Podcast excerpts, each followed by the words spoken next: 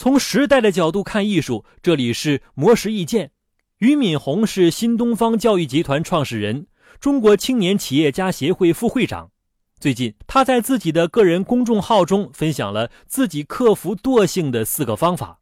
第一，理想和目标牵引。如果你对自己应该成为什么样的人有强烈期待，这个期待就会时时刻刻让人奋发努力，让自己朝着理想和目标前进。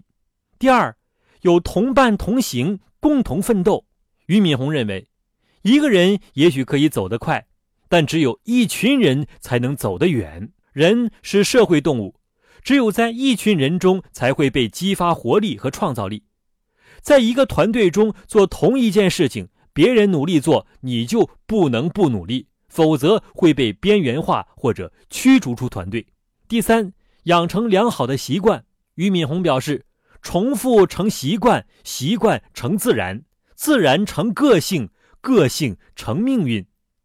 虽然习惯养成的开始会有痛苦，但是一旦形成，便成为依赖。第四，良好的休息。俞敏洪说：“我们需要先学会休息，再学会努力。比如每天抽出半小时健身、散步，或是和好友轻松交流；每年找时间旅游两次。”这都是对身心极大的放松，同时要学会阅读那些与自己的工作和专业无关的书籍。这种思维转换也会给大脑带来休息和放松。